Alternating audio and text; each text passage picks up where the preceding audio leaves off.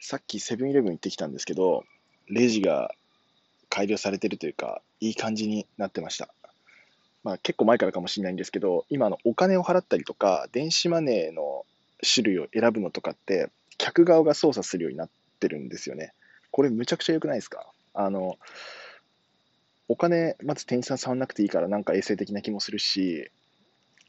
えっと、いつも電子マネーとか口頭で言ってたんですけど、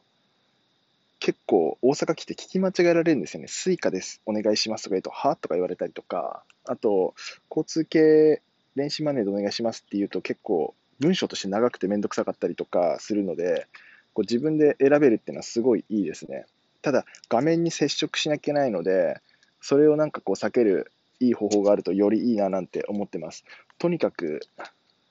スイカでって言いたくないんですよ、僕は。